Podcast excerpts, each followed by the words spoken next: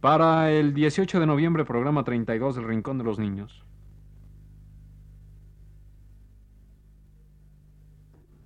Radio Universidad presenta El Rincón de los Niños, un programa de Rocío Sanz.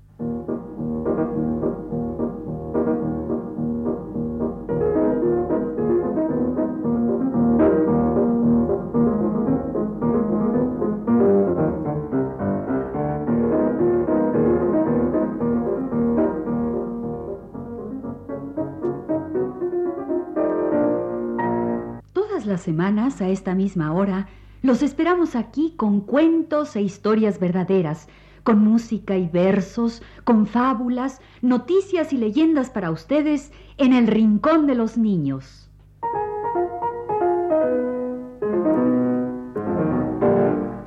Hoy tenemos para ustedes un programa sobre los reptiles y además cuentos chinos de dragones. Y de nuevo ha colaborado con nosotros Adrián Velázquez Castro, nuestro amiguito, amigo de las ranas y los reptiles. ¿Recuerda nuestro programa sobre ranas? Ese lo hicimos con Adrián y su rana mancha verde. Pues ahora este niño, amigo nuestro, nos ha preparado un programa sobre reptiles. Un programa sobre reptiles, dedicado a Adrián y a Gabriel Velázquez Castro, y a todos los niños y a todos los reptiles que nos escuchen.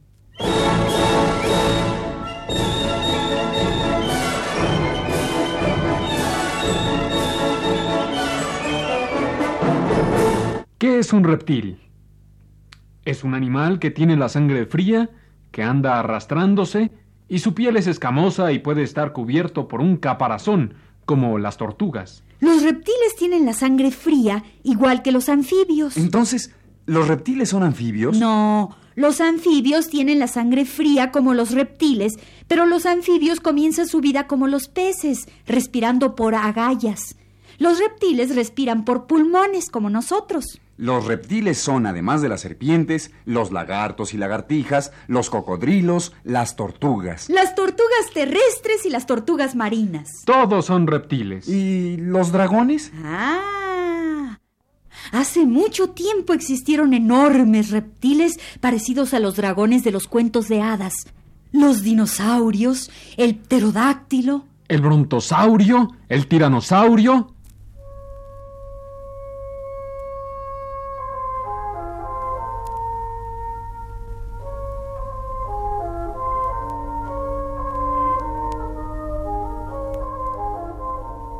¿Se acuerdan de aquella película que se llamó Fantasía de Walt Disney? Pues ahí se veía el principio de la Tierra y esta era la música, la música de Igor Stravinsky.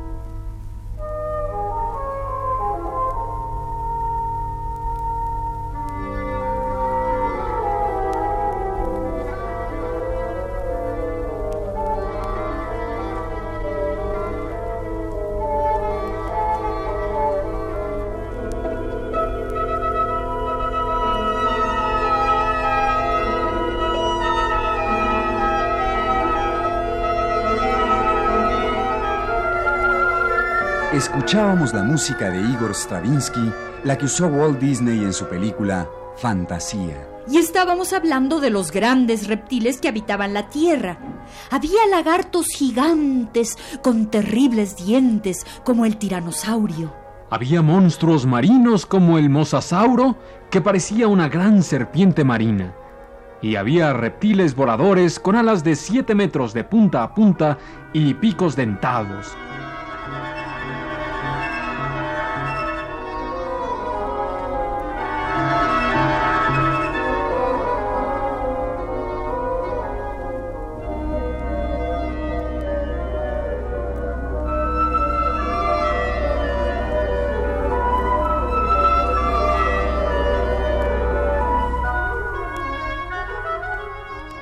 Ahora ya no existen aquellos reptiles prehistóricos, pero existe un reptil que apenas parece haber cambiado. El esfenodonte, llamado también tuatara, que parece un reptil primitivo. El tuatara no es enorme, como los antiguos reptiles, pero conserva características primitivas. Mide de 60 a 80 centímetros de largo, casi un metro, y parece un lagarto. Tiene patas y garras y escamas y tiene púas a lo largo de la espalda. Pero lo más curioso del tuatara es que recuerda el tiempo en que los animales tenían tres ojos. El tuatara tiene la reminiscencia de un tercer ojo en la mitad de la cabeza. No le sirve para ver. Es un ojo rudimentario, pero seguro antes, tiempo atrás, sí lo utilizaba. Pero de los reptiles actuales, ¿cuál es el más grandote? El dragón de Cómodo. Vive en la isla de Cómodo, en Indonesia, y es enorme. Por eso le dicen dragón. Mide más de tres metros de largo. ¿Te imaginas? Un lagarto de tres metros y más. El dragón de Cómodo. Este dragón es el más grande lagarto viviente. Y nadie sabía que existía hasta que lo descubrieron en 1912 allá en Indonesia, vivito y coleando.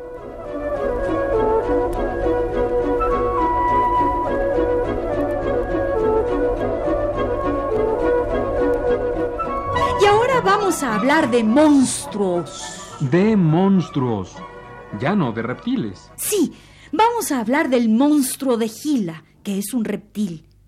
Es un lagarto venenoso que mide como medio metro de largo. Tiene la piel color café o negruzca con manchas anaranjadas. Vive en Arizona y Nuevo México y al noroeste de México. También en nuestro país habita otro lagarto venenoso que es un poco más grande que el monstruo de Gila y es de color negro amarillento.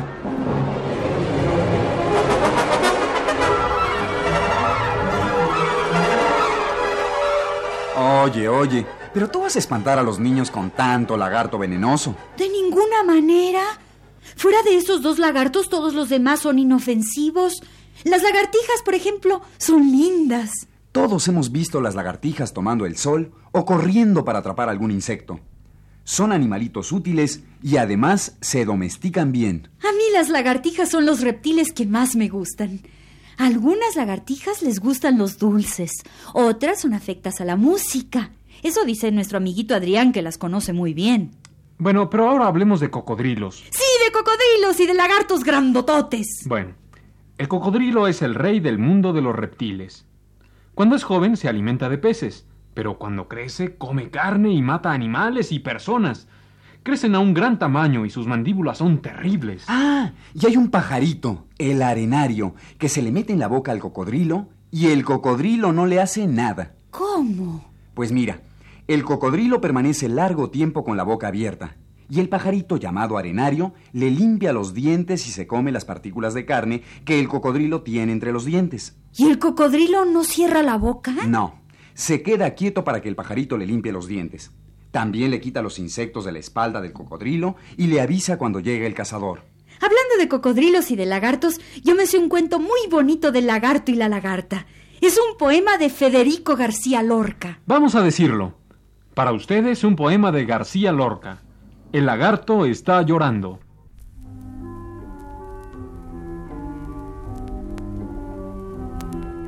El lagarto está llorando, la lagarta está llorando, el lagarto y la lagarta con delantalitos blancos. Han perdido sin querer su anillo de desposados.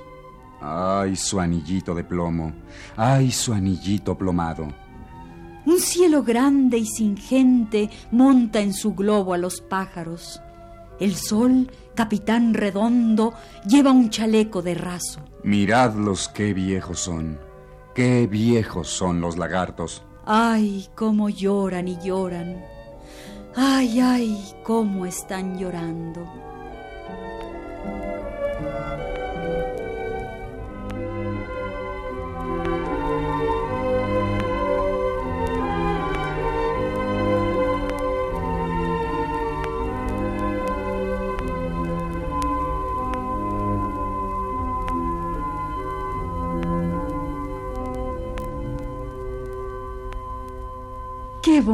Bonitos los lagartos de García Lorca. el lagarto y la lagarta con delantalitos blancos. Oigan, ¿hay algún lagarto que cambie de color? ¿Cómo no? El camaleón que cambia de color. Cuando anda por los árboles o en la tierra, cambia de color para confundirse con el tronco o con las piedras. Así no lo descubren sus enemigos. Nuestro amiguito Adrián tiene un par de camaleones preciosos. Un saludo para los camaleones de Adrián. Oigan, yo quiero saber si hay lagartos en el mar. Pues sí. En las Islas Galápagos hay dos especies de iguana, la iguana marina y la iguana terrestre. La iguana marina es un lagarto de casi un metro de largo. Es de color gris o café oscuro y tiene unas uñas grandototas en la espalda. Bueno, ¿y esas islas Galápagos dónde quedan? Están en el Pacífico, frente a Perú, en la línea ecuatorial. Galápagos son una especie de tortugas y ahí hay muchas de ellas. Allí están las más grandes del mundo. Hablemos de tortugas. Me encantan las tortugas. Me acuerdo de las tortugas del Carnaval de los Animales de Sensán. ¿Cuáles tortugas? Las que bailan el cancán.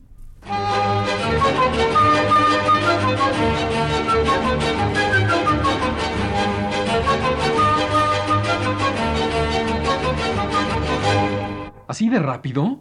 No, las tortugas del carnaval de los animales bailan ese cancán, pero lo bailan tan despacio que apenas se reconoce. Vamos a oírlo.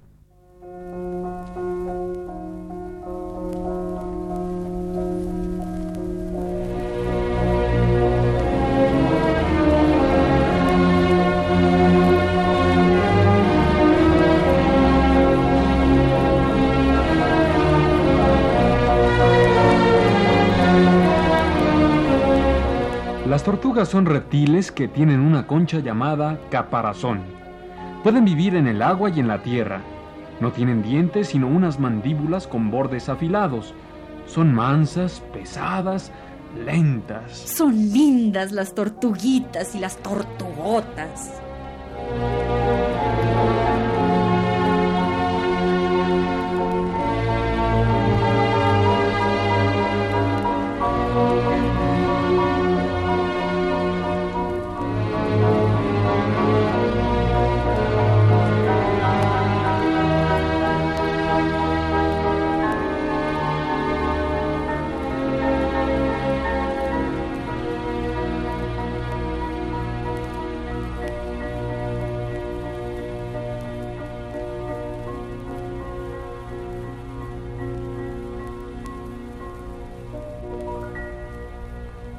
Música de tortugas de El Carnaval de los Animales de Sensán.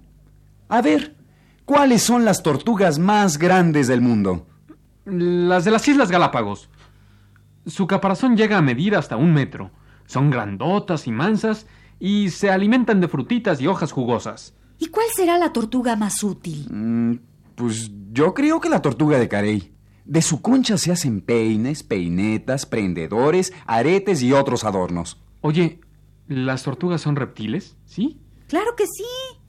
Pues entonces hay que hablar de los más célebres reptiles, las serpientes. Las serpientes son animales útiles al hombre, pues devoran ratas, ratones y otros roedores que dañan las cosechas. Sin embargo, hay serpientes muy venenosas y esas hay que evitarlas a toda costa. Las serpientes venenosas tienen grandes colmillos acanalados. Al final de cada colmillo hay un conducto que va a una glándula de veneno. Cuando la serpiente muerde, los músculos de las mandíbulas oprimen estas glándulas y el veneno corre a través de los colmillos y se inyecta en la mordedura. Las más bellas de las serpientes venenosas son las víboras de coral. Son de colores rojo, negro y amarillo y viven en las regiones calurosas de América. Y la más famosa es la cobra. Vive en África y la India. La cobra cuando se enoja infla una capucha que tiene atrás de la cabeza.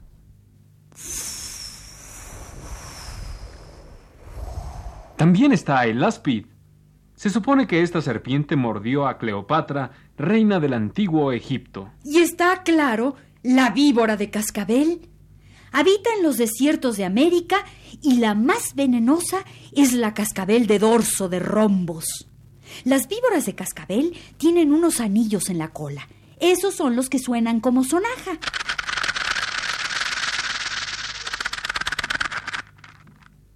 Pero no todas las serpientes son venenosas.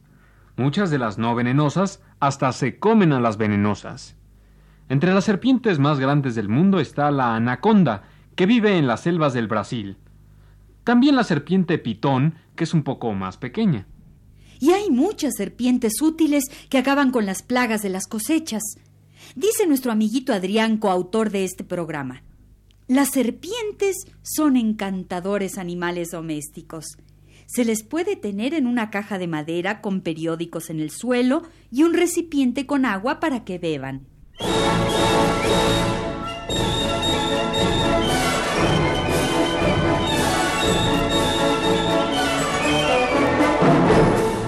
Y ahora, un cuento para todos los niños que escuchan este rincón.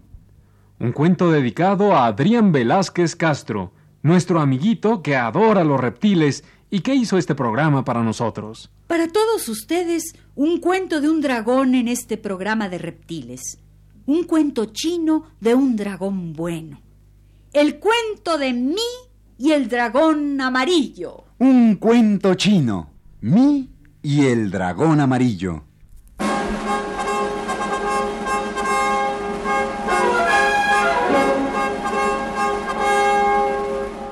Mi, la huerfanita, nunca había conocido las dulzuras del amor familiar. Pasaba los días bordando en la seda brillante y suave. Bordaba flores, arroyuelos, pájaros, mariposas. Las mujeres del pueblo compraban sus bordados, pero nunca le dirigían una palabra cariñosa, nunca lavaban los bordados de mí, porque querían pagarlos a bajo precio. Mi no buscaba el dinero. Hubiera dado su mejor trabajo con alegría a cambio de unas palabras cariñosas. Un día terminó de bordar un primoroso pajarillo de alas de plata. Pajarillo bordado, si tú pudieras verte, me darías las gracias por haberte creado tan gracioso. Y oyó Mi una voz que le decía, Gracias, Mi. Gracias, mamaíta buena y afectuosa. Y vio al pajarillo de plata que revoloteaba por la habitación. Pajarillo luminoso, hijo de mis ágiles dedos y de mi triste corazón, ¿sabes que nadie me aprecia, que nadie me quiere? No debes permanecer más tiempo en este pueblo. Ve a la isla de Tuni, que está en medio del río. Encontrarás una barca entre los juncos del río. Ella se deslizará por el agua en cuanto tú te hayas subido, y los espíritus del viento te guiarán a la isla de Tuni. La muchacha se preparó a seguir las instrucciones del pajarillo de plata. Antes de salir lo buscó, y allí estaba, inmóvil en el bordado. Mi hizo todo lo que le indicó el pajarillo. Llegó al río, subió a la barca y al amanecer llegó a la isla de Tuni.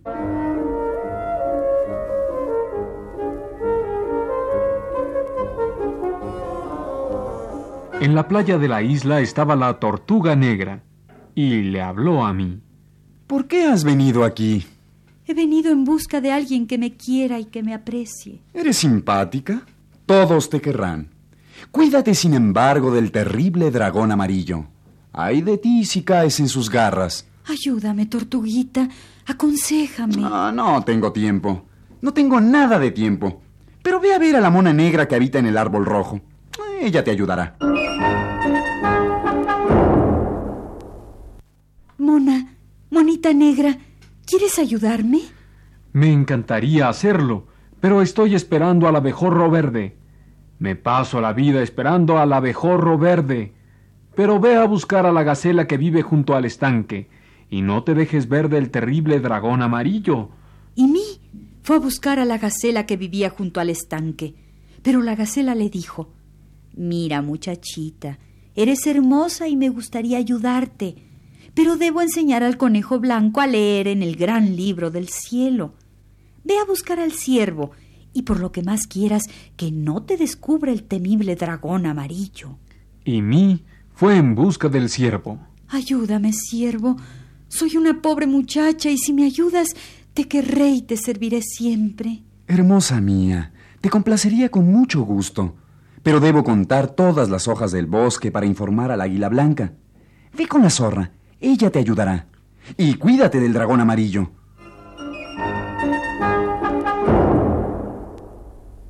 Llegó mí con la zorra. Oh, zorra, ¿puedes ayudarme? Soy huérfana. Necesito afecto y ternura. La zorra no se movió. Solo dijo, Ve a buscar al dragón. Quería perder a la pobre muchacha. Ve a buscar al dragón amarillo, dijo la pérfida zorra. Yo estoy muy ocupada. Debo guiar los días que pasan hasta el negro pozo de la nada. ¿Qué quiere decir eso? Lo entenderás cuando te haya crecido sobre la cabeza un árbol tan alto que llegue al cielo. Hazme caso, busca al dragón amarillo. Y mí, llorando desconsolada, se encaminó al monte tenebroso donde habitaba el terrible dragón amarillo. De pronto miró volar a un pajarillo de brillantes alas de plata. Sígueme, mamaíta, yo te guiaré. Y mí siguió al pajarillo plateado.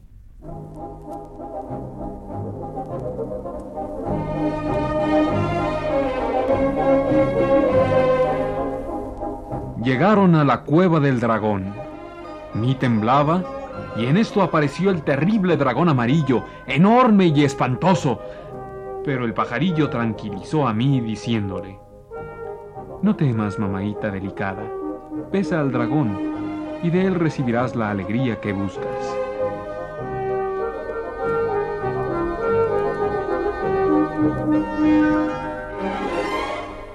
Mi, muy obediente, aunque temblando de miedo, se acercó al espantoso dragón y le dio un beso. Una nube de oro llenó la cueva con su resplandor.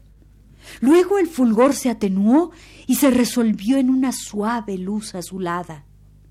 Y mí pudo contemplar a un joven bellísimo, magníficamente ataviado, que estaba ante ella. Soy el príncipe Gumo. Un encantamiento me transformó en dragón y mi palacio reluciente se convirtió en el monte tenebroso y mis servidores en animales. Y mí se dio cuenta de que estaba en un magnífico salón entre cosas espléndidas. Tú serás mi esposa, la señora de este pequeño reino, y me ayudarás con tu bondad y tu fe a guiar a mi pueblo y a hacerlo feliz. Y así fue.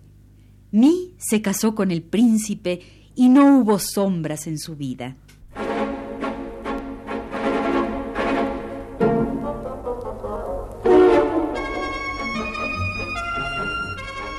De vez en cuando aparecía en el alcázar de palacio el pajarillo de alas plateadas a contemplar la felicidad de mí, del príncipe, de sus hijitos y de su reino.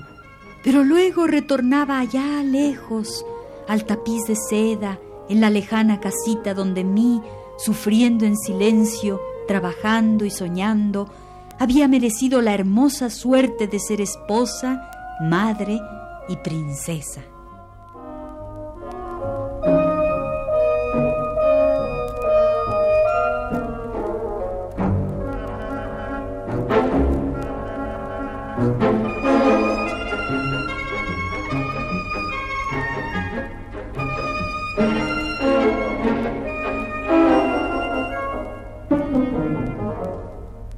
Este ha sido El Rincón de los Niños. Un programa de Rocío Sanz.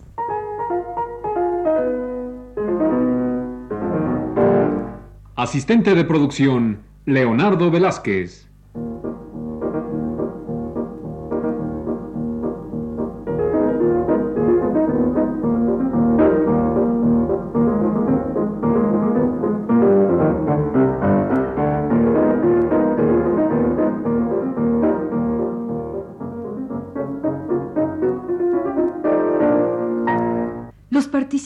En este programa les damos las gracias por su atención y los invitamos a estar con nosotros todas las semanas a esta misma hora.